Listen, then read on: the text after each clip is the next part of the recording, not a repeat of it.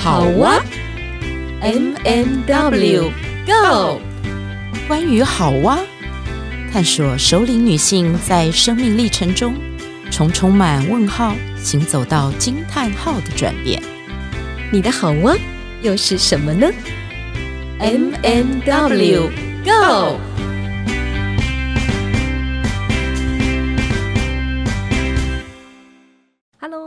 爱的听众朋友，大家好，大家好，我是马德琳。哇，今天我们很开心的，就是。把我们的所有的给西都带到这个一个很特别的地方，叫出外景的地方哦。好，那所以想当然，我旁边就是我们另外一位主持人 Witch。Hello，我们今天把给西。更加迄个三峡诶，祖师庙要怎么讲？哎，你你的台语比较好，周叔庙了。哎，所以大家有听到我们的来宾的声音了。今天的来宾是三峡国中的刘尊树老师。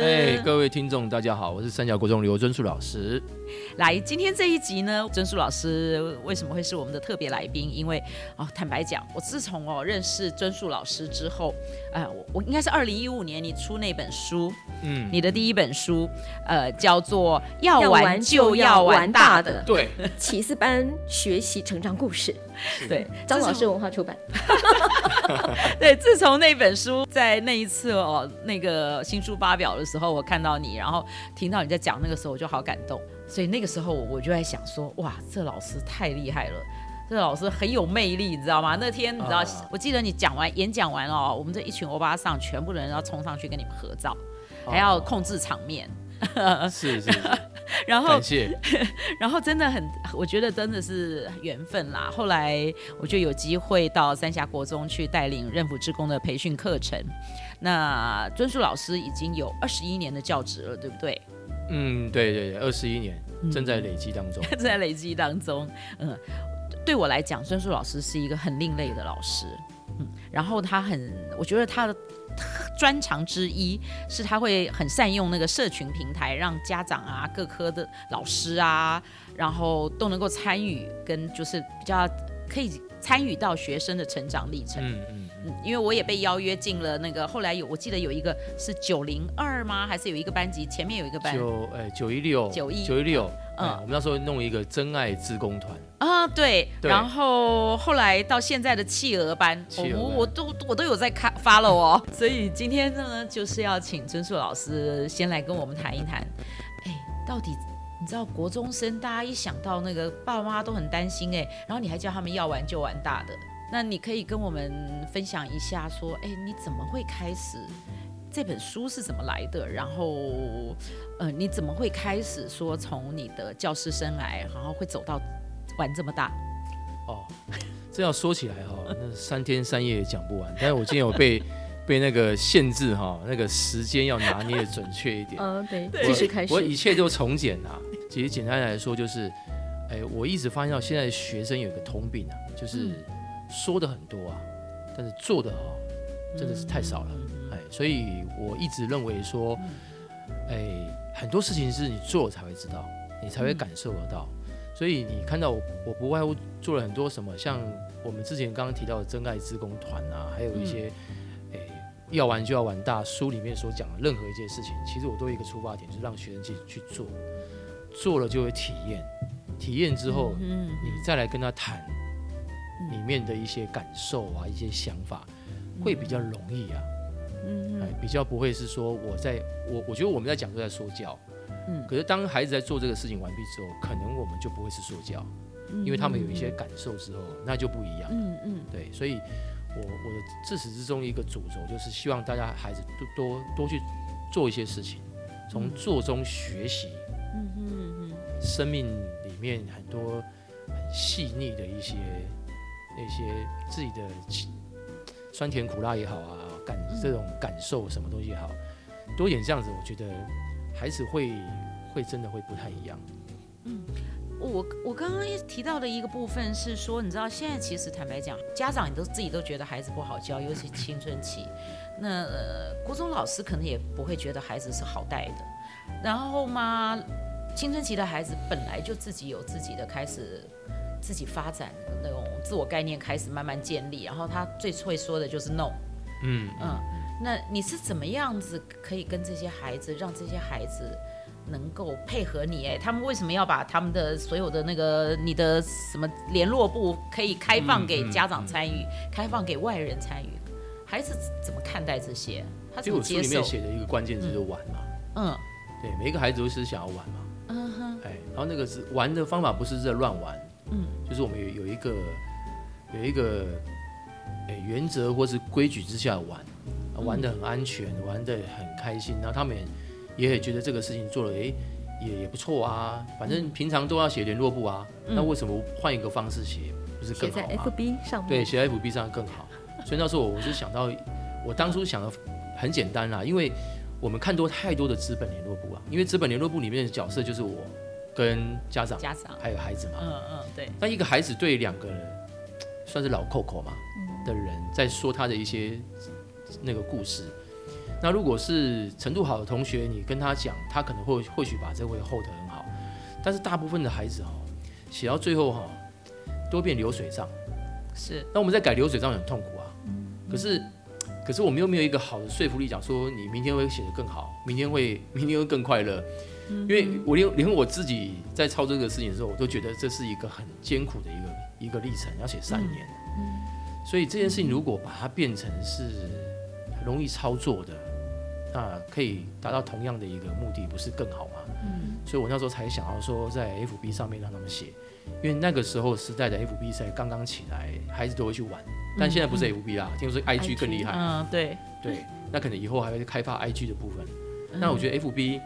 的一个好处就是，它这个平台会比资本联络部的功能还要更强大。嗯嗯。那它里面可以塞更多人进来关注这个孩子嘛？因为他只要写文字出来，就很多人帮他按赞，甚至有人会会留言。对，是。那哪一个人不希望自己的东西是被更多人看到，而且是被更多人鼓励的？鼓励。是。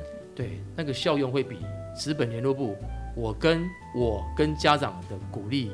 是不是会更多，会更好这样子？对对对，所以我们两个也在这个社团之列。是啊，哎，按赞的加油团。我常常跟我孩子讲说，我们 FB 社团里面有很多隐藏版的名人或是一些重要人物，所以你们要好好写啊。他们如果有哎，大多数孩子，我觉得他们都会把这个话听进去，所以他们会去把文字稍微的不是那么随便。嗯，对，对对，因为我最近有看到他们有一些不知道为了什么议题，然后有一些那种对话跟那个也蛮有趣的。啊、对对对对对对对，嗯、我觉得这，哎，有有这样议题哈、哦，蛮好的、啊，就是让大家知道说，哎，现在国中的现场在发生什么事，然后有这样议题出来，我觉得哎，大家可以把它公开，然后讨论。嗯嗯，我觉得这才是教育，不是很珍贵的东西嘛？所以你用这种方式，这样子。在班级间，孩子比较不会出现所谓的霸凌的情况吗？呃，包括说，其实网络上很很容，因为很我们知道说，有的时候网络上也会有用孩子运用那个对，对语言啊文字来做那种。那在你们班上这样子的情况，这些年来，我们自己班上的嗯，就是这二十八个人的相处，嗯嗯，我我很少看到霸凌啊，嗯嗯嗯。为什么？是因为当我在做班级经营操作的时候，我就是把这群人当做是一个要一起做事的人。嗯，因为一起来做事，还会有革命情感。对，那这个革命情感就不容易去有霸凌这个事情产生，因为他们在互相帮忙嘛，在在合作，就伙伴关系。伙伴关系，对。那很很难得会有霸凌，反而是可能是别班的孩子。我们班可能就是不经意的，可能去得罪了其他的孩子，嗯、那别的孩子就可能会在网络上，因为像网络上攻击很多嘛，会在会攻击我们班的孩子这样子。嗯、但是我认为这都好处理啊，只要我们班的人都、嗯、都晓得，大家互互相的是很有很扶持的，团结支持，对团结的，被霸凌人也是也可以得到很多的安慰。嗯嗯，对，那那些霸凌人只要讲难听点，就是老师出面，学校能够帮忙。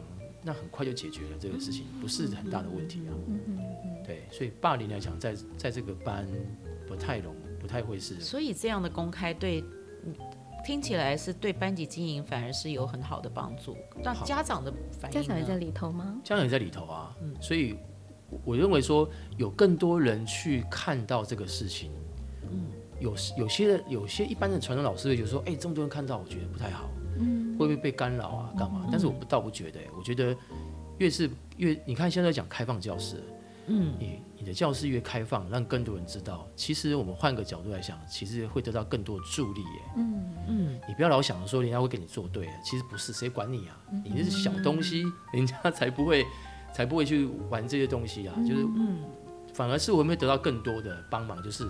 有些爸妈看到了会给我一些建议，嗯嗯嗯，那我觉得这建议很好，就我们就来尝试去调整跟改变，嗯嗯嗯对，时时刻刻把保持一个开放的一个状态，嗯，哎，这是好哎。是哈，对我我相信在这个背后，你要付出更多的精力跟时间在里面去呃维持那个社团，对，要去带动那样的氛围。因为其实有很多老师，他们其实都不太喜欢成立任何的呃赖群组啊或者社团，因为还要花额外的时间投入在里头。所以你真的是一个很另类的老师。对我我不知道别人怎么想啊，但是我自己认为就是。有有多一点，有多一点资源来帮忙我们照顾每一个孩子，其实这这是家长的责任啊，也也更是我的责任啊。嗯、但我觉得大家如果大大家都一起来关注这件事情的话，哎、欸，你你要你要你要搞怪也很难哎、欸，嗯、对吧？哈，有这么多人看着你，像监视器一样看着你，你你怎么能搞怪？对我我也想起一句话，就是借力使力，其实不费力。哎，对对对，互相大家互相加成这样子。可是刚开始的确会走过一段比较辛苦的过程，就像你刚刚讲的，可能花的时间会比较多。但是人都是习惯的嘛，这种东西习惯就好了。对，你就不会当做一是一回事啊。搞不好借力使力完毕之后，其实时间更省，问题更好解决。对，嗯，对对对，那个酝酿。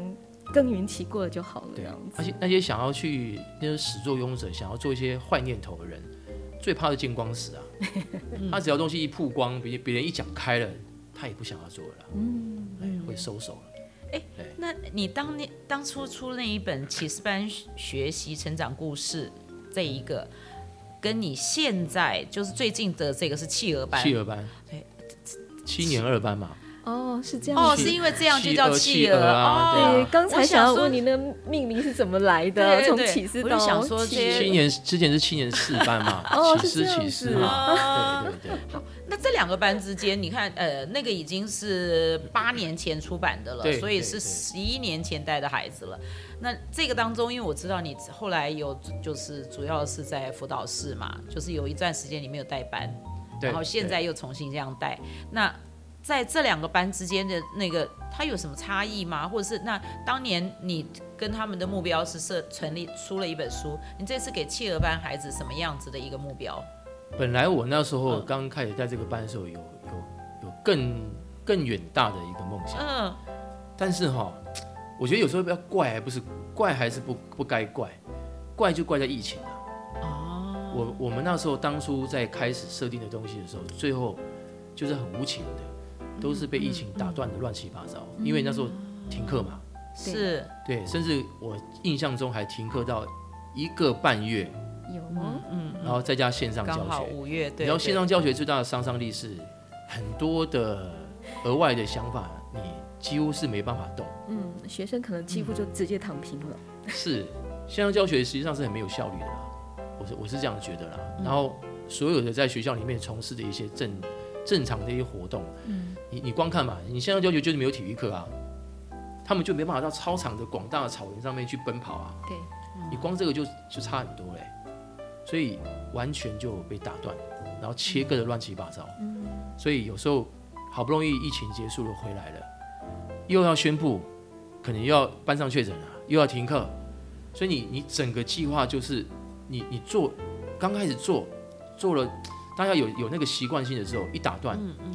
要重新再来，嗯、哇，那个 做到没力哎，哎，不要说我没力啊，可能孩子都没力啊。对，所以那时候有觉得那个梦想幻灭了这样子。对，我原本在企鹅班，想要在做启示班的二点零，当时我就发现到学校一个很重要的议题，嗯、就是学校的午餐，我们学校是中央餐厨啊，嗯，可是呢，剩剩食很多，就是剩下来不吃的东西很多。嗯其实那时候想要带着我们班去解决这个问题，所以我们那时候我们就，我那时候正好要去，我还创了一个计划，叫做“圣食传说计划”。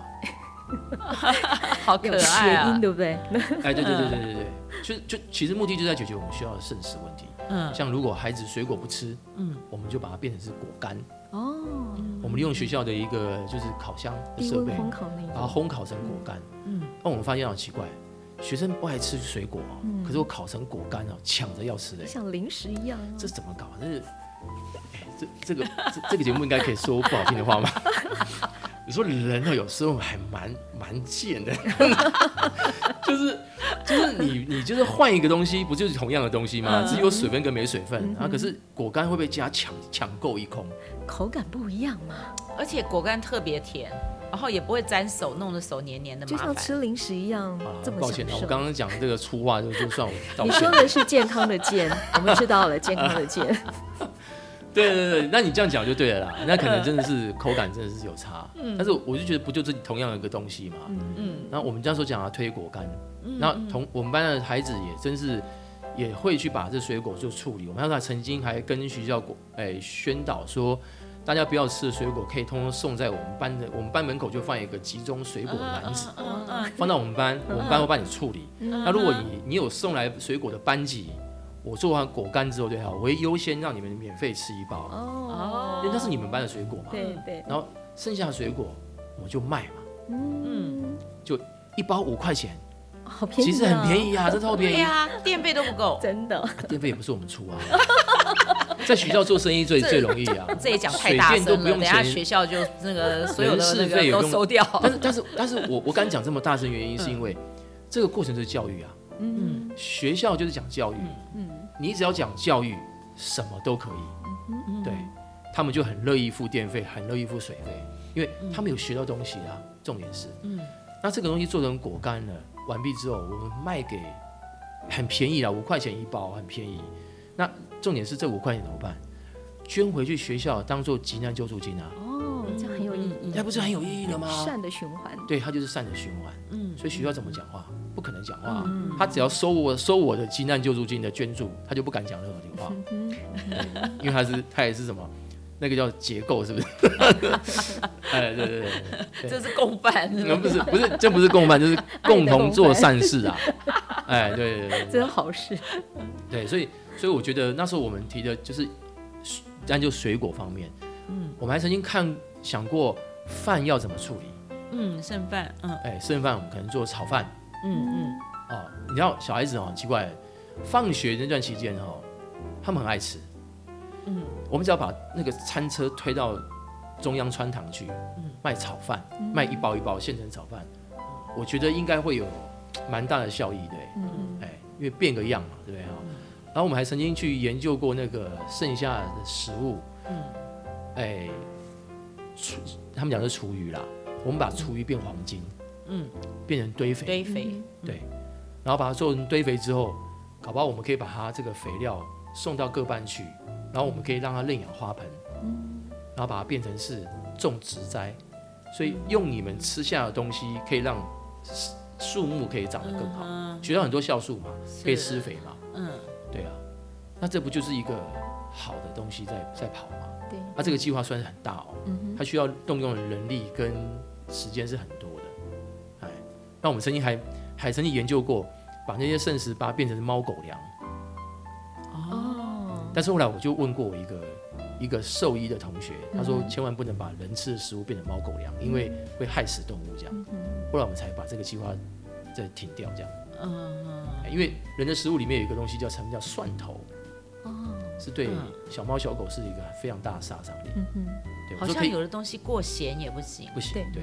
那我说我就把它全部洗掉啊，说不行，你洗掉还是会残留，对对。所以后来我我曾经我真的把我那个同学，对我把我那同学已经问到打破砂锅问到底，问的很详细了，他就是说不能做，对。嗯嗯。所以我想说啊，没关系，我们还我们来做那个厨余好了，厨余堆肥来做。嗯。对。说到这个，我想到说，你们是不是有在校园里还种过香草植物？哎，那是启司班过去的事，对。嗯。其实我刚刚讲的堆肥，堆肥东西只要一出来。我们香草植物就可以重新再启动了，嗯、这其实没有什么问题啊。嗯，对。但是我刚刚跟你讲，话说从头还是疫情。哦，了解。对，是全部都打断，嗯、就是有做的就是这样子，还被停停断断。所以其实我觉得对这些孩子也是很对不起他们啊，他们少掉很多学习机会了。嗯，这这对这一个班的孩子的这三年真的是终身难忘吧？哎，但是对我来讲也是终身难忘，因为他们学的少，那个互动性就不是那么的强，嗯哼，连接度就不是那么够，嗯，是对。那其实对我来讲，说实在话，我也曾曾经安慰我自己啊，那你不做就是跟一般班一样啊，一般班也不是这样做吗？那其实我就是一般般啊，对啊，只不过就变成是可惜啦，没有做太多东西这样。为什么你不是一般般呢？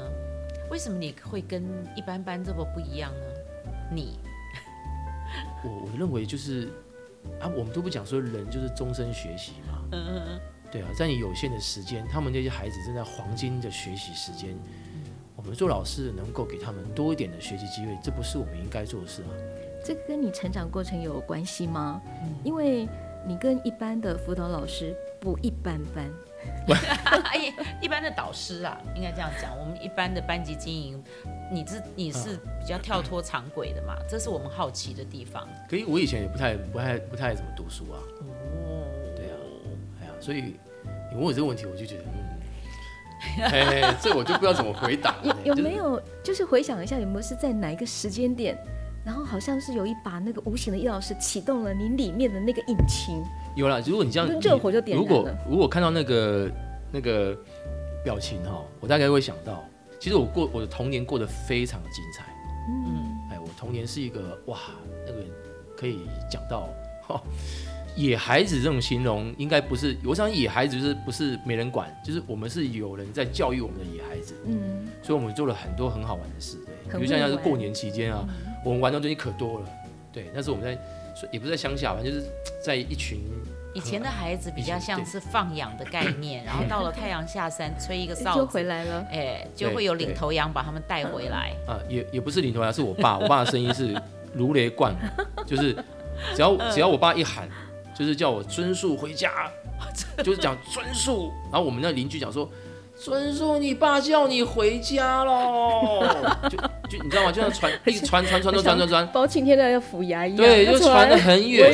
而且你的名字也真的很惊人呐，对啊，可是名字一喊出来，这你只好尊啦。对啊，对对对，就是就是这样啊。所以我们那时候就是一直，反正就是太阳起升起，就是出去外面，嗯就是晃晃晃晃嗯。那我还有第二个关键，其实是在我专科啦，因为我专科加入社团，嗯啊，它是属于仁爱性质，就是服务服务性社团，嗯嗯，服务性，对，那个历程也是我一个非常很有养分的一个一段时间，五年哦，很长哦，那段时间很长，所以对我来讲就是一个，哎，我心中就是很，我认为学习是一件非常有趣，然后你想要学什么，你想要去磨练什么。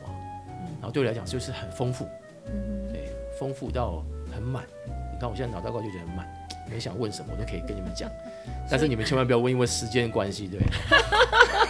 我会怕我讲不完。没有关系，没有关系，我们不介意没有讲完，我们就会说，嗯，亲爱的听众朋友，先今天的时间到了，然后等下一集这样。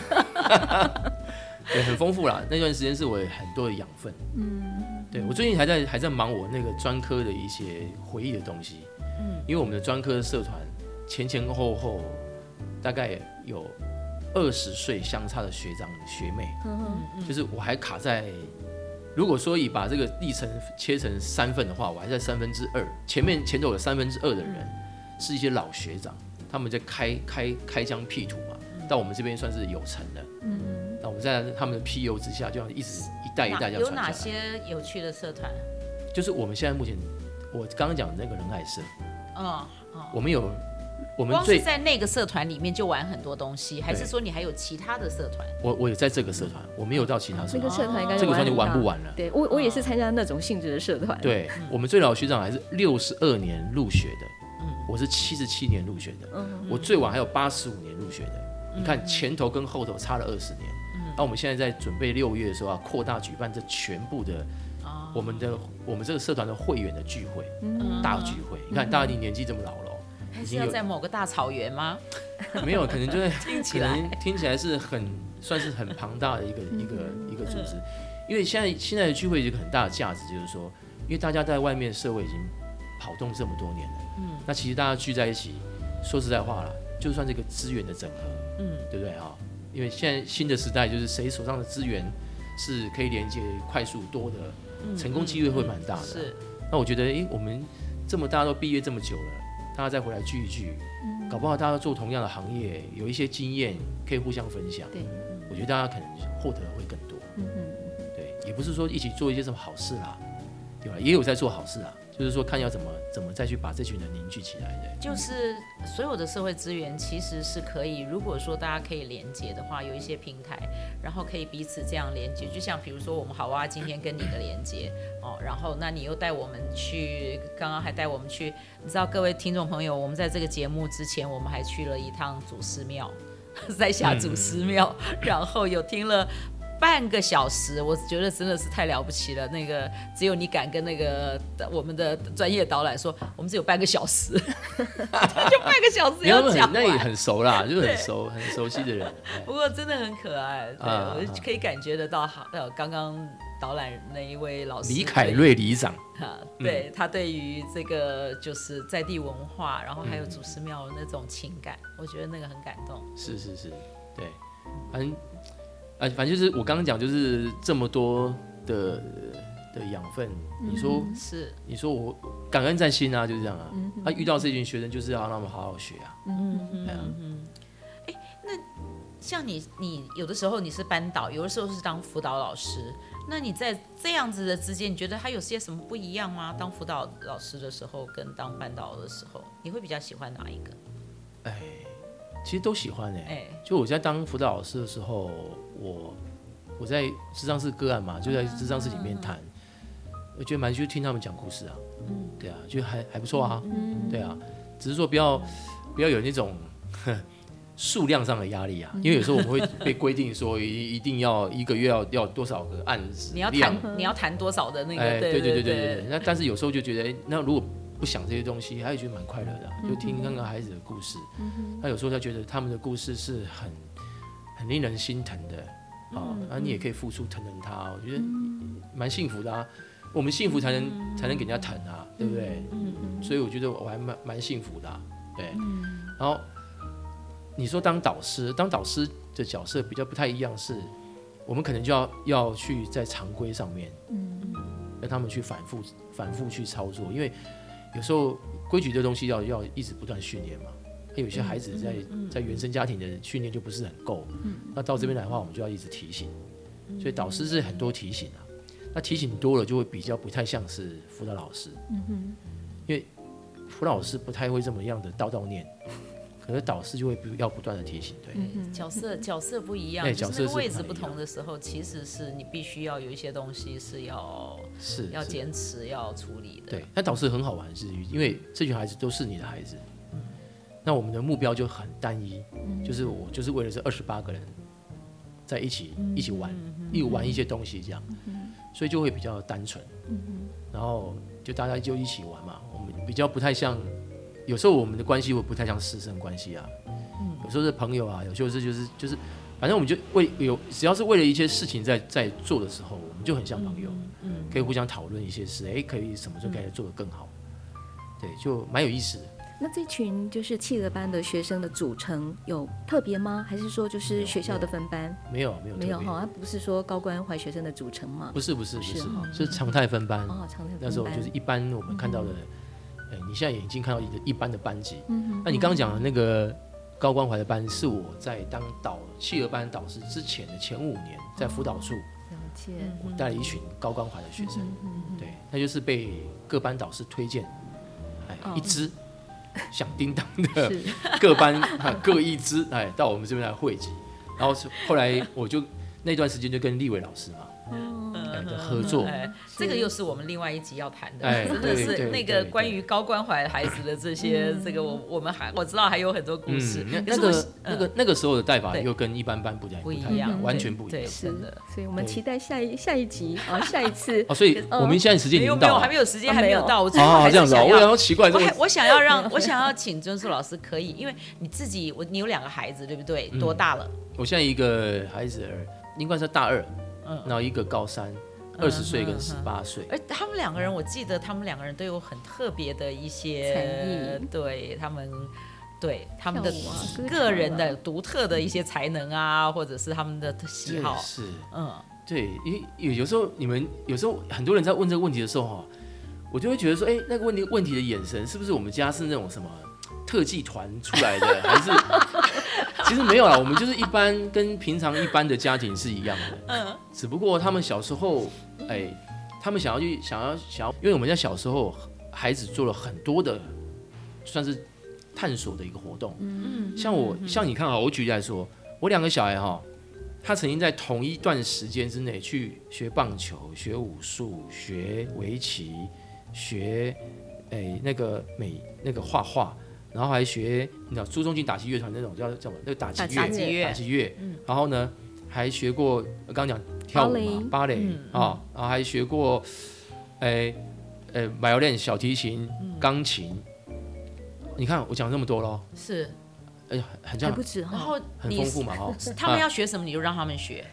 对，三峡地区有这个资源，嗯哼，我们就让他去去试看看。嗯嗯嗯对，因为啊，不就是学嘛，就是就是这样啊。啊，爸妈如果条件够，他们愿意去做，就让他去做嘛。当然，当然我们没有期待说他一定要做的多厉害。嗯。哦，那他不，他如果不想玩了，就收嘛。嗯哼。就一样一样收。那。最大的分也是在国中，因为国中，你知道，我们国中教育就是一个兴趣的一个扼杀时期嘛，因为只要碰到考试，嗯对，会考，为了升学，为了升学，你就必须要割什么，都要放下来，都要放下来，对，其实也是蛮很麻烦啊。不过还好，就是到最后，我那时候我的女儿还是留住了舞蹈，嗯哼，啊，就是舞蹈，后来她就进了舞蹈班，对，其实那时候我也很感谢她，因为。她进入到了舞蹈班，就生活就变得是很很单一，嗯，然后因为她也不用到我学校去，嗯，因为因为你知道到我学校去我很麻烦的，因为你知道吗？女自己的孩子在自己的学校会是一个什么都看不顺眼，所以有时候亲子关系会，嗯，反而会觉得会不太好。那还好，他就去舞蹈班，他去过他的生活，去发展他的东西，对。那我儿子那时候也是，后来也知道，也是跟他姐姐一样去舞蹈班。只不过他到了舞蹈班之后就比较不顺遂，嗯，原因是出在说他们全全班只有他一个男生，我们认为我们认为他可能会是唯一的王子，但是后来不是，是变仆人，女人的仆人，知道没有？你这样了解吗？了解。对对对对对，因为什么事就要做啊，什么都就要做啊，因为他是唯一的男生啊，就我们就完全 跟我们那里要挂一个东西，他要拔，就完全相反，然后。因为女生也蛮多的，所以很多老师就会比较关心女生的学习部分。因为女生的竞争是比较大的，男生的竞争其实是比较在舞在台湾的舞蹈界是比较竞争比较不是这么这么激烈的，女生比较激烈。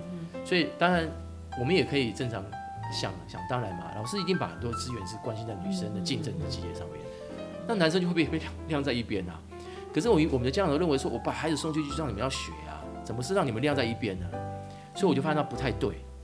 后来他在国二的时候，我们就把他转转回到我的学校去。嗯嗯嗯，嗯对，哎，然后就就让他跟一般的孩子去学习这样子。嗯嗯嗯嗯。哎，我刚刚会这样问，其实是我我我是想我在想的东西是，就是当初在想说，哎，这一集的访谈里面，我们谈一个另类教师，他可以用，就是你可以用不同的方式，在跟不同于一般国中班导。导师的经营班级这样子在带孩子，然后跟带自己的孩子哦，他这个之间一定会有一些不太一样。可是我现在听起来，我发现你有一个共通点，就是你你真的是你，就像你讲的，所有的孩子你在带过的孩子都是你的孩子，嗯，你都会聆听他们，然后嗯，让他们可以去发展他们的喜好，可以这样说吗？嗯，可以是这么说啊，嗯，但是讲聆听真的太伟大了。哎，有时候还是听不进去，对，因为在，国中小孩很有真的有讲的话，觉得哇，妈呀，你怎么讲这种话？就 是你有受过教育吗？对啊。我说的聆听是那个聆听里面有一个不不一定是听他的那个，而是说你那个聆听里面，我觉得其实是有一个是你关照到这一个人，让你知道他，对，你知道他他可能的适合什么样子的发展，或者是什么，或者是他对什么有兴趣，你会愿意让他去尝试。甚至于鼓励他，对对对，我就我我会我恨不得想要说，在如果在一个班，我就觉得可以让他们设计很多很多的，可以让他们去探索的一些活动啊，干嘛干嘛，让他们去试。嗯，因为啊，人生在世就是，嗯，不是就要多一点尝试，不不忘走过这一遭嘛，对，对啊。可是现在很多家长会比较犹豫，他们会比较犹豫，他们也知道说，那自己大家都是这样长大的。可是等到他们自己成为家长，然后孩子进入青春期的时候，好像大家就会卡住了，说怎么办嘞？我到底要不要让他遵从主流文化？然后，因为现在其实有很多实验学校嘛，嗯，那我把孩子送到实验学校好，还是放在一般的学校？那这个当中，其实在家长都是很拉扯的，嗯嗯。那然后呢，我们也看得到是说有一些孩子，他可能在主流文化的这样的。这样子的学校里面，他可能没有办法让他自己的某些喜好的部分被看见，然后可以去探索。那所以他会可开始迷惘，他会觉得生命没有那么大的意义。不，我敢我敢保证啊，欸、三峡国中一定是一个主流文化的学校。嗯，对，孩子进来，如果很有缘分的到我这个班，那他们就惨了，他们被被迫会在在。他的孩子必须在主流文化当中遇到一个非主流文化的老师，嗯、所以但是呢，他们已经没办法了，所以也只好去认了。对，那这一块怎么跟家长达成一个共识？其实我觉得还好，我没有我没有太多跟孩家长们打什么共识啊。就比如说啦，我第一次，哎、欸，我上一本书的启示班的的一些家长，我就很明白的跟他们讲说，这些孩子。麻烦一下哈，你们家长就要忍耐，因为我要带他们做很多很多的事情。嗯，那还当然家长会有疑问啊，就说哎，怎么这样子，怎么这样子啊？但是我后来发现到，我很有耐心的解释完毕之后，其实这都都还不够，最重要是孩子一天一天比一天好，嗯，家长就闭嘴了。嗯哼。这才是最大的。他们发现孩子愿意呃来上课，愿意来跟着老师，嗯、然后回来叽里呱啦讲一大堆学校的好处，嗯、这不是家长要的吗？对。哎，有些国中生到回到家不说话嘞，爸爸妈妈问他说：“你今天怎么了？”哦，这一句话 越越来越少话，啊，越来越被压抑。嗯哼。所以他已经找不到国小那个跟他互动这么可爱的状况，可是他的国中还保留着，表示说这爸爸妈妈就是放心啊。只要一旦放心了，我觉得我没有什么问题啊。嗯嗯，对我我当初以为很多人也会像你们这样担心，嗯、很多人同事也劝我说，哎，你这样做会不会也太多太多？因为光想找麻烦，对对对对对，光想就把你想死了，就会觉得你不能做这个事情。可是我觉得还好，还不会。对，嗯，而且我好像我觉得感受到的，好像你在学校里面也得到学校的很多的支持的力量。嗯，因为可能我做了一些他们不太不太敢做的事。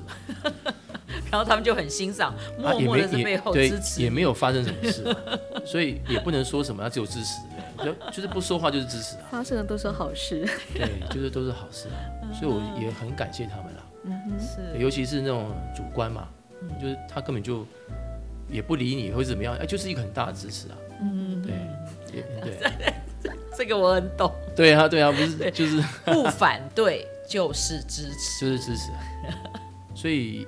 很开心呐、啊，就是这样走过来，我觉得也没有什么样的，也没有什么妨碍的地方，嗯，就很顺顺利利的这样过来。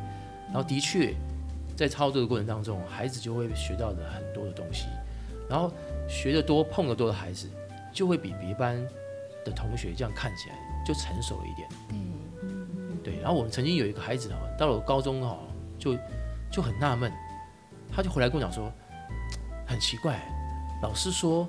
上台报告可以加分，可是我们班同学宁可不加分，也不要上来，就是宁可不加分，也不要上来报告。嗯嗯嗯。他说这么好赚的分数，你为什么不赚？然后，可是经过我们班训练的孩子是，每一个人都有能力上台讲话。嗯嗯啊嗯。他们就很怪，说你们是头壳坏掉了吗？送分都不要。这么简单。这么简单。对啊，他们就很疑问、很纳闷这样。哎，所以，所以就就是。不太一样的小孩，嗯嗯嗯，那你是怎么办到的？就是你怎么鼓励让这些孩子每一个人都能够上台说话？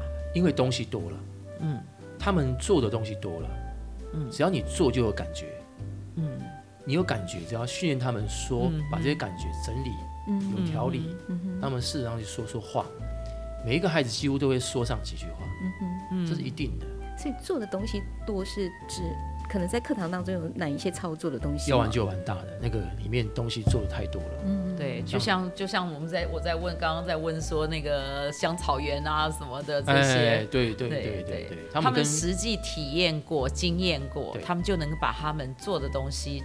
把他们的感受说出来，不管说多说少，他都得到你的鼓励。对对对对，像像我们这个企鹅班那时候在做果干的时候，嗯，他们其实就很多各种滋味啊。嗯嗯，就是老师，哎呦这样子，你看我们这这一拖这么多的水果，就有时候会做失败嘛。他们说哦，怎么又失败了？然后好像他们如果做的很开心成功了，就他们就很开心了，就拿去我们那时候还跟隔壁班做合作，就是合作伙伴，就是把做的东西交给他们班卖。他们班是我们班的销销售部，嗯，就两个班就串起来了嘛，嗯嗯，那就很好玩，商业联盟，哎，对对对对对对对，就有意思的东西就在这个地方，嗯，很好。然后后来我们发现到，结果那个隔壁班根本没在卖，他们都吃掉了嘛，他们自己买都买不够了，所以他们根本没在卖，他们自己班就消化消化掉，销就不够了，没办法外销。对对对对对对对，太可爱了，就很有意思这样。嗯，那我觉得。就让孩子去碰这些东西，嗯、他们就有感觉，有感觉，你只要让他们训练说话，嗯、他们就会说。哇，那我相信呢，学校有很多家长很希望把孩子送到你那一班。哎，是希望是，但是你知道哈、哦，这个有时候，因为我们我们的是常态分班嘛，嗯，所以也也很这一次也是很麻烦的事啊。对，我那时候在海，我那时候曾经夸下海口，说我带完这个班哦。我下一个班带的时候，很多家长在在我们学校排队搭帐篷，我就指定来我们这一班，凌晨就要去排。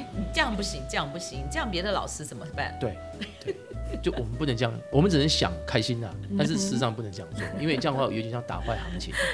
所以其实这就是我们我们节目的目的了，因为其实你你看，从今天从头到尾，我其实在问的是什么？我就在替一般的家长问，那。